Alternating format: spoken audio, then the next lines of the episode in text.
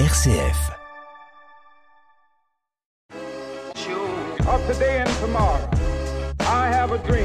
Bonjour et bienvenue dans notre nouvelle émission Révolution fraternelle, émission du Secours catholique Caritas France. Aujourd'hui, je reçois Nathalie Balu d'Épernay. Bonjour Nathalie. Euh, bonjour Michael, bonjour à tous les auditeurs. Peut-être euh, déjà pour commencer un petit temps de présentation. Qui vous êtes? Je suis donc euh, Nathalie Balu, j'habite à Épernay où je, vis depuis plus de 40 ans. J'ai quatre enfants, sept petits-enfants. Euh, j'ai participé à beaucoup, beaucoup à la vie de l'Église sous différentes formes, euh, l'aumônerie, la CAT, euh, Saint-Vincent de Paul, le secours catholique. Voilà, j'étais prof de français quand même, il faut pas oublier. Et maintenant, je suis à la retraite. Alors à la retraite et dans ce qui aussi peut-être vous a permis de, vivre au mois de novembre et on n'en a pas parlé sur cette antenne dans notre émission euh, l'appel au niveau des évêques de la clameur des pauvres. Oui, effectivement, j'ai eu la chance d'être invitée par notre évêque à participer à l'assemblée plénière d'automne des évêques de France, euh, qui avait comme thème initial, euh, dans le cadre d'une lecture de Laudato la clameur de la terre et la clameur des pauvres. Et euh, cette session a aussi été largement occupée évidemment par la relecture du rapport de la SIAZ sur les abus dans, dans l'Église. Mais nous avons eu le droit à trois demi-journées quand même pour entendre cette clameur des pauvres. Alors comment ça a pu se passer? Qu'est-ce qui s'est passé pendant ces trois demi-journées? Alors tout d'abord, euh, les évêques euh, avaient les, les 100, 120 évêques présents et les 200 invités diocésains ont pu euh, rencontrer euh, une quarantaine de témoins qui avaient été choisis dans les différents diocèses, accompagnés de personnes de différents mouvements. Et ces témoins étaient des personnes en fragilité, en précarité, qui voulaient nous parler euh, justement de leur vie et, et de leur euh, de leur difficulté de vivre. Voilà. Alors quel type de témoignage Fragilité de quel type? Alors il y avait toutes sortes de fragilités. Euh, ce qui est ressorti peut-être en premier pour moi dans les, dans les carrefours qu'on a pu avoir avec eux, c'est l'impression quelquefois d'être invisible, de ne pas être considéré, de ne pas être entendu, même dans l'Église. Euh, mais dans la préparation qu'ils avaient eue en amont, ils s'étaient posé la question qu'est-ce qui rend la vie difficile? Qu'est-ce qui nous donne de la joie? À quel moment la solidarité peut nous rendre heureux? Que faire pour avoir un monde plus fraternel et plus juste? Et puis, quel rôle l'Église peut-elle jouer? Voilà, ça c'était les grandes questions qu'ils avaient préparées en amont. Et c'est à partir de ces questions qu'ils nous ont fait partager finalement euh, leurs difficultés, leurs joies, leurs peines et euh, leurs questionnements. Un exercice pas forcément facile pour eux. Est-ce que ça a pu être quand même euh, bien partagé? Alors oui, parce qu'il y avait une méthode euh, qui était très bien organisée par euh, par des, personnes qui étaient en charge justement du bon déroulement de, des, carrefours. Euh, en fait, nous étions là pour entendre et écouter ou écouter et entendre. Donc, ce sont les personnes en précarité qui prenaient la parole, qui nous disaient ce qu'elles avaient à nous dire. On ne devait pas les interrompre et euh, on ne devait pas donner porter de jugement ni rien, on devait écouter. Et ensuite, on devait, dans, voilà, au troisième carrefour, au troisième temps, on devait restituer euh, ce qui nous était apparu comme important, comme des pépites dans ce qu'on avait entendu. Et toutes ces pépites étaient inscrites sur des grands panneaux qu'on pu être affichés ensuite dans la salle euh, où on se retrouvait tous. Et euh, en fait, c'était magnifique. C'était des paroles magnifiques. Et les les personnes euh, en précarité nous ont, enfin, elles étaient complètement sidérées de voir combien on les avait entendues, combien on avait retenu et pu restituer ce qu'elles nous avaient dit. Alors donc ça c'était aussi euh, pour vous entendre et écouter. Est-ce que c'était aussi bien fait par les évêques euh, Voilà, c'est pas forcément un exercice euh, très facile aussi pour pour tous. Alors ça, oui, effectivement, ça a été une expérience extrêmement riche et je dirais même étonnante, parce que dans le cadre de, de cette assemblée plénière, les évêques étaient quand même très très marqués par euh, ce qui s'était passé euh, avec les abus et la restitution dans le rapport de la SIAZ. Donc ils étaient là, je pourrais dire vraiment dans une attitude de très grande humilité, de très grande écoute, et on était d'égal à égal tous tous, les évêques, euh, les diocésains, les personnes en précarité, les personnes des, associations, on était d'égal à égal, on se parlait d'égal à égal, on partageait nos repas, on partageait les équipes, on partageait les, les échanges au café. Euh, et c'était euh, une situation un petit peu inédite dans l'Église. En tout cas, une belle expérience pour vous. Une très belle expérience. Euh, on est sorti, je dirais, à la fois bouleversé un peu par ce qu'on a entendu, et en même temps, on a compris que, que comme dirait Saint Vincent de Paul, les pauvres sont nos maîtres. Et, c'est vraiment une église pauvre pour les pauvres qu'il faut essayer de bâtir. Donc à bâtir au quotidien. Est-ce que justement au retour euh, sur Épernay ou dans le diocèse, est-ce que c'est facile? Alors euh, c'est facile si justement euh, on essaye de bâtir ça au quotidien. C'est-à-dire que finalement, qu'est-ce que ça veut dire entendre la clameur des pauvres? Ça veut dire se rendre disponible chaque jour, là où on peut, comme là où on est, tout simplement dans notre quotidien, à ce qui se présente à nous et des pauvres, euh, comme dirait Jésus, des pauvres, vous en aurez toujours. C'est-à-dire des pauvres, il y en a. Il y en a tout autour de nous parce que les pauvres, ce sont les personnes seules, ce sont les personnes euh, malades, ce sont les personnes en, en situation de chômage, de vie à la rue, de faim, de solitude, de violence. En fait, il y en a partout des pauvres. Et il faut juste euh, être ouvert à la rencontre et moi, je trouve que dans la vie quotidienne, euh, presque chaque jour, il y a une occasion qui se présente à nous pour, euh, pour se mettre à l'écoute de quelqu'un qui, est, qui souffre au fond. Mais en même temps, il faut savoir aller à la rencontre, euh, être ouvert à cette rencontre. Il faut savoir, est-ce que c'est donné à tout le monde? Alors, à partir du moment où on se dit que, que, que c'est facile parce que c'est là, il suffit, on sort dans la rue, on croise quelqu'un, on s'arrête, on prend le temps de dire bonjour, et puis on s'aperçoit que cette personne, eh ben, elle a quelque chose à nous dire, quelque chose à faire entendre. Et alors, on faut juste savoir prendre le temps, savoir être disponible. Je pense que voilà, c'est l'ouverture, la disponibilité. Après ça, il y a aussi des lieux, des occasions, les associations, les services, du bénévolat, la sortie de messe, tout simplement, en fait. Tous ces lieux-là, tous ces moments euh, nous permettent de nous mettre à l'écoute des, des pauvres, en fait. Et mais c'est peut-être aussi pour certains euh, difficile de changer de regard, difficile de s'arrêter, difficile de, de voilà d'être ouvert à tout ça. Donc comment amener l'ensemble des, des personnes, voilà, de ceux qui sont autour de nous, à avoir une autre ouverture vis-à-vis de cette pauvreté?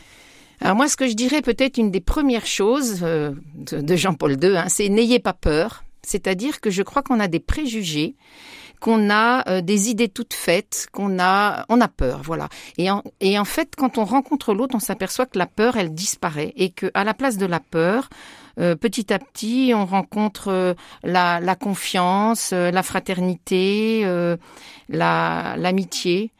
Et je pense que voilà, il faut vaincre notre peur pour aller vers les autres et pour euh, les regarder d'un autre œil si on a des préjugés.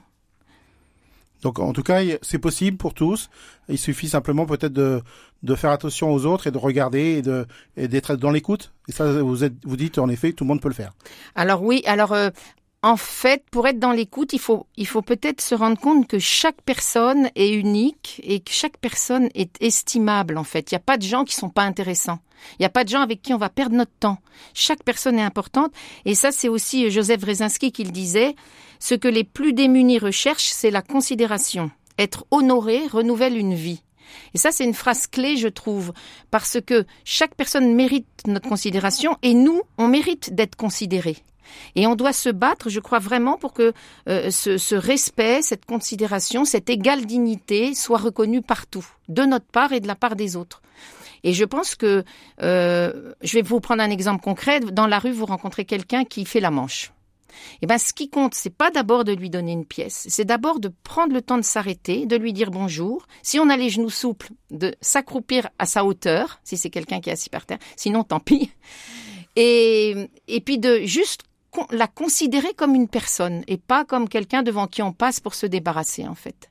Oui, et c'est plus facile parfois de, donner une pièce, de se donner bonne conscience. Oui, alors on peut faire les deux. Moi, je pense que par rapport à ça, on doit garder une très très grande liberté parce qu'il n'y a pas à juger de ce que la personne va faire de notre pièce. De toute façon, c'est une pièce. Et, euh, et on peut soit donner, soit ne pas donner. Mais le plus important, c'est le regard, la parole, la considération. Voilà. Mais le côté distributif, euh, voilà, on donne, euh, voilà, on a fait notre geste, notre BA quelque part, on n'a pas besoin d'aller plus loin.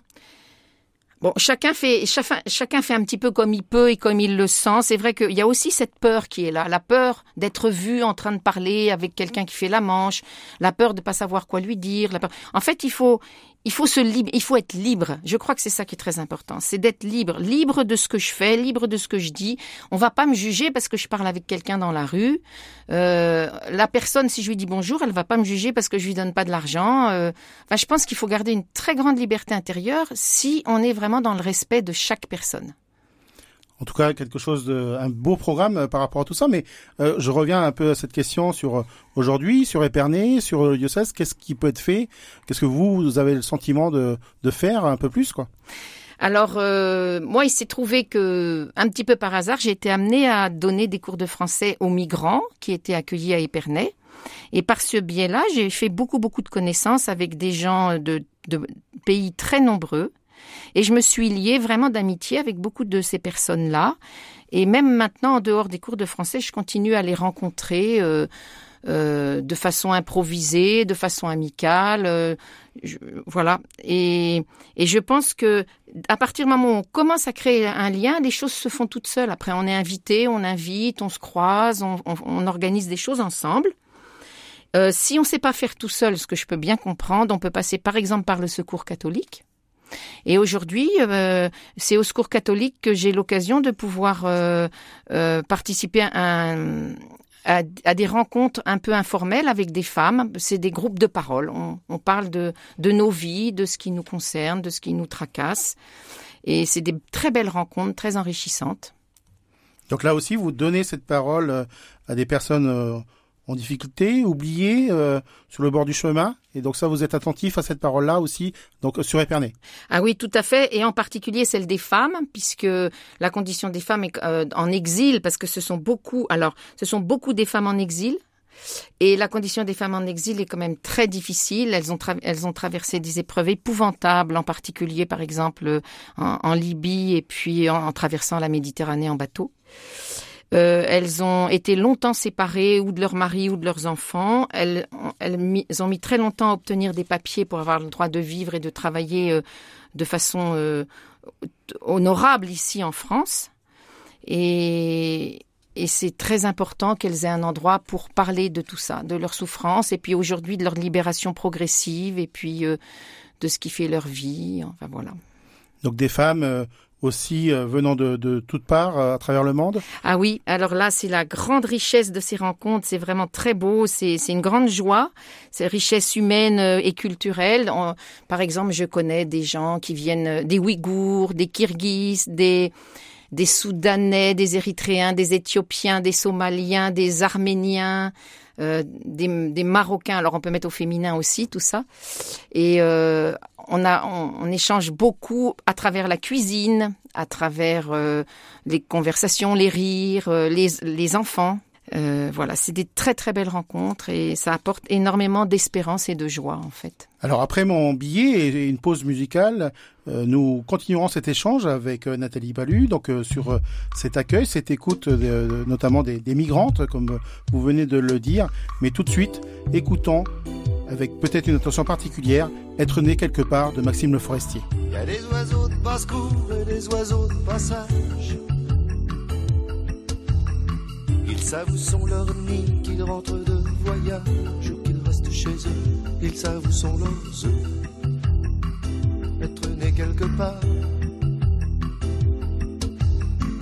Être né quelque part, c'est partir quand on veut, revenir quand on part.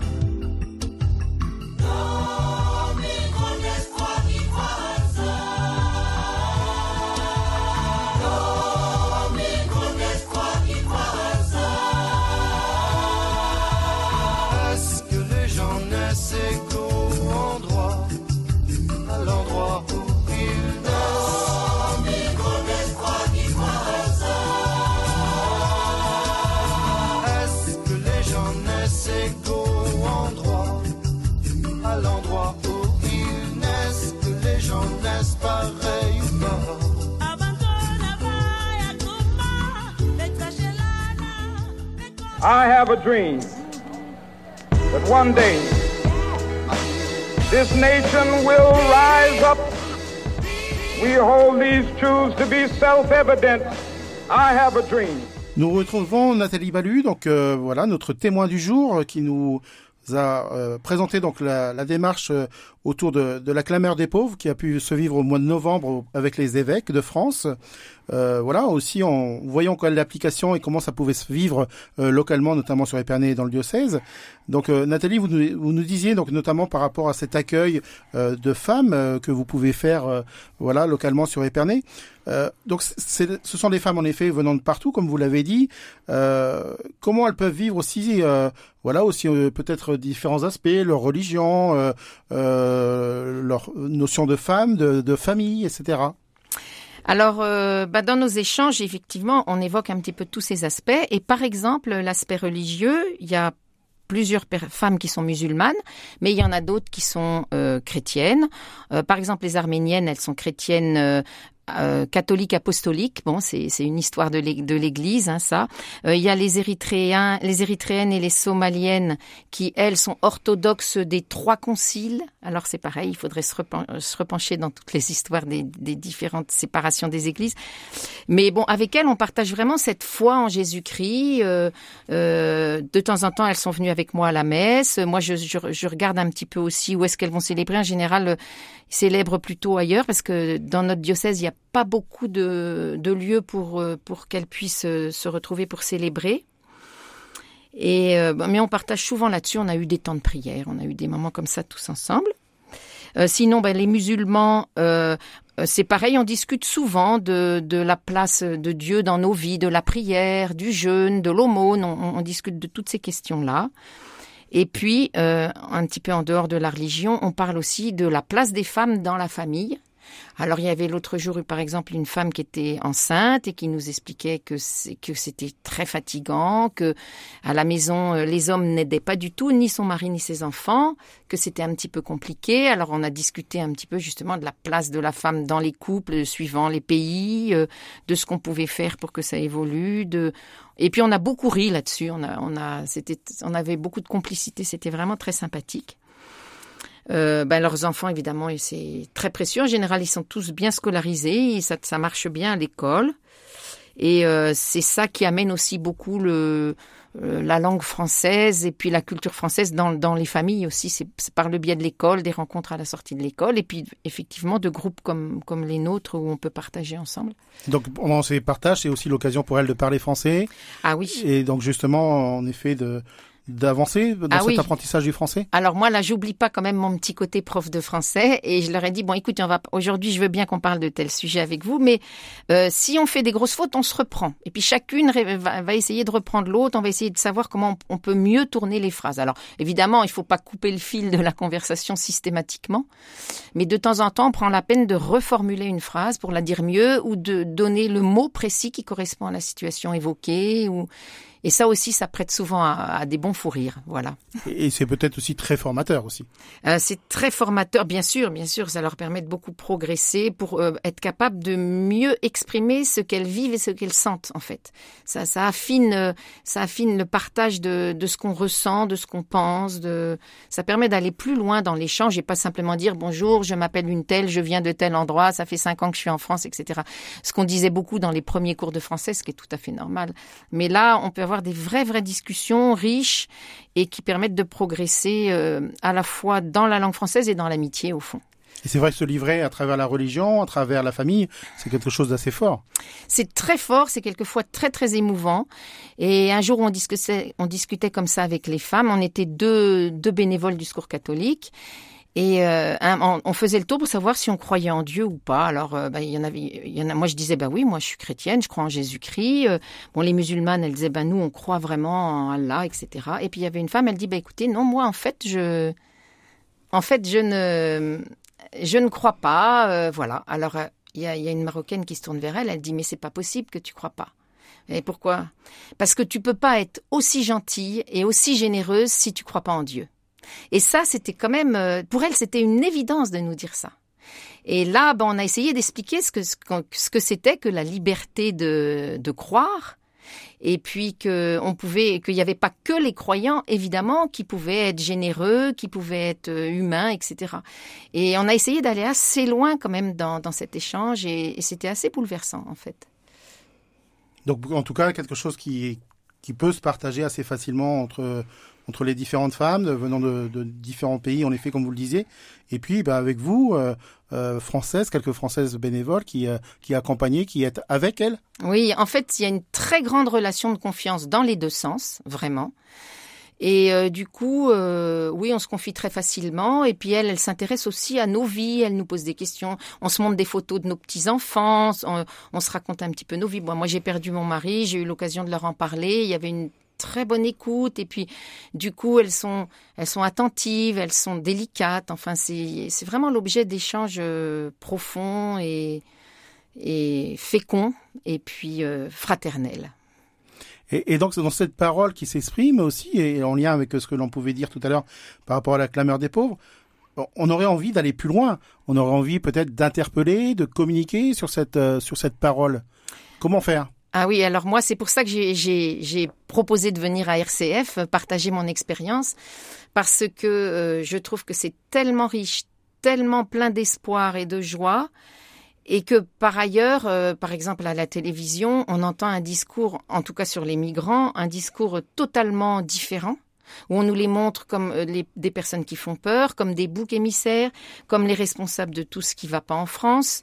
On parle du problème migratoire au lieu de parler des enjeux migratoires, parce que c'est pas forcément qu'un problème, il s'agit d'enjeux. Effectivement, il y a des migrations dans le monde et on il y en a toujours eu et on pourra pas faire qu'il n'y en ait pas. Il faut juste prendre le problème euh, c'est pas facile. Hein. Alors là, moi, j'ai pas les solutions. Mais il faut, il faut juste prendre la question. J'ai dit le problème. Vous voyez, il faut juste prendre la question. Euh, euh, bah c'est, aux politiques de s'en charger, de réfléchir et tout ça. Mais il faut pas laisser croire que c'est uniquement un problème et uniquement quelque chose qui fait peur. Voilà. Donc moi, je pense que c'est, euh, c'est en, en favorisant les rencontres vraiment en faisant comprendre que ces gens ils sont comme nous ils ont envie d'être heureux ils ont envie d'élever leurs enfants ils ont envie de, rendre service aux autres ils ont envie d'échanger voilà. Et il faut comprendre ça. Et il faut essayer de pas se laisser gagner par euh, par la peur et le rejet euh, qui règnent un peu en ce moment avec cette campagne électorale et en même temps, en effet, elles ont euh, bah, ces femmes, ces hommes, ils ont des choses à nous dire euh, parce que, euh, en effet, on peut entendre euh, un discours politique parfois de, de, peur, de rejet, mais qui est pas forcément euh, la vérité. Moi, ils ont aussi une histoire. Oui. Ils viennent de quelque part, euh, ils ont quelque chose à, à vraiment à, à exprimer vis-à-vis -vis de, de ce qu'ils vivent. Tout à fait. Ils ont une histoire à nous dire sur ce qui se passe dans le monde, euh, sur euh, les conséquences euh, de nos politiques euh, générales, euh, euh, par exemple le néolibéralisme, l'individualisme, tous ces grands courants finalement qui mènent un petit peu le monde et qui font qu'il y a de plus en plus d'écart entre les riches et les pauvres, qu'il y a de plus en plus de de comment dirais-je, oui, de démagogie et de populisme qui s'installe. Il y a tout ça. Euh, et finalement, c'est ce que je disais tout à l'heure, on va chercher des boucs émissaires.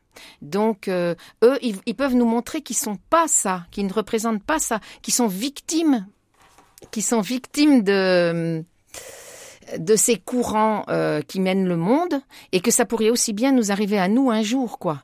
Et quand on écoute leur histoire, quand on voit qu'ils ont quitté des pays en guerre où, où, où il y avait la torture, où il y avait l'enrôlement militaire obligatoire, où il y avait euh, la misère, qu'ils ont ensuite traversé des pays où ils ont subi à nouveau la torture, l'emprisonnement, euh, les violences euh, sexuelles Ensuite, ils ont traversé la mer où ils ont été, on les a mis dans des bateaux euh, percés où ils ont coulé, ils ont vu mourir leurs proches, on les a renvoyés en Libye, ils ont été obligés de quelquefois d'essayer 15 fois de traverser la mer avant d'y arriver.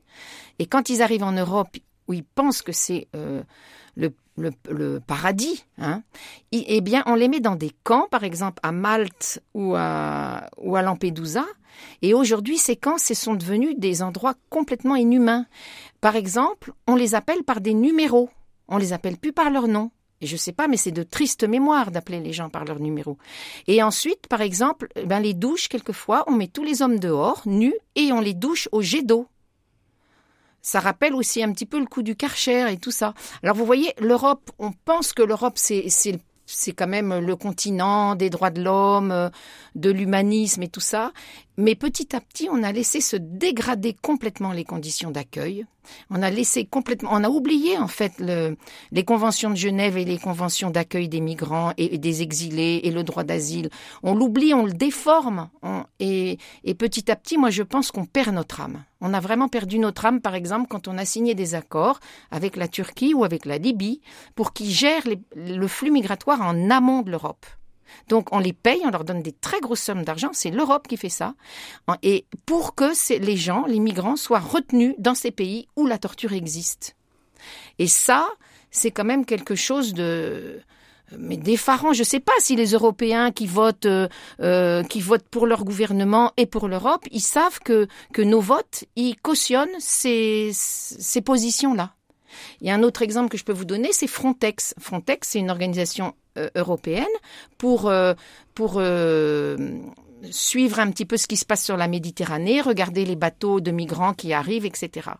Eh bien, Frontex, c'est pas du tout une organisation qui va aider les migrants à arriver en Europe. C'est une organisation qui va aider les pays comme la Libye et la Turquie à venir récupérer les migrants qui se sont sauvés.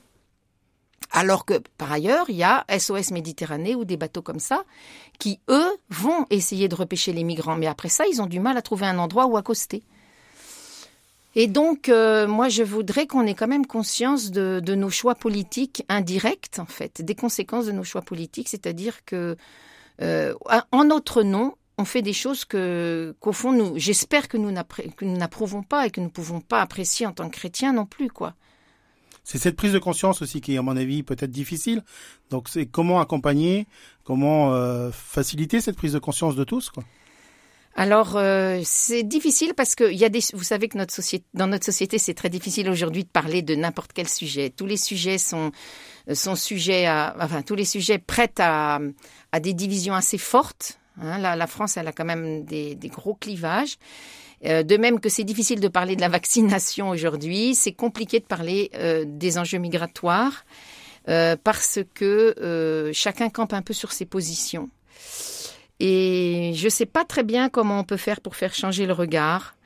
Je pense que c'est une fois de plus par la rencontre, c'est-à-dire donner l'occasion aux gens de rencontrer d'autres personnes, des personnes différentes, et de comprendre que c'est pas les, c'est pas les clichés, c'est pas les caricatures. Ben le témoignage, euh, la rencontre, euh, l'écoute. Ben je ne sais pas comment on peut faire pour que pour faire bouger les choses. Peut-être aussi justement multiplier euh, à l'intérieur des paroisses, par exemple, multiplier les possibilités de de de parler de ça, d'organiser des événements, de, de faire des articles dans les, dans les bulletins paroissiaux, des émissions à RCF, voilà, il faut multiplier un petit peu les occasions de faire entendre une parole là-dessus.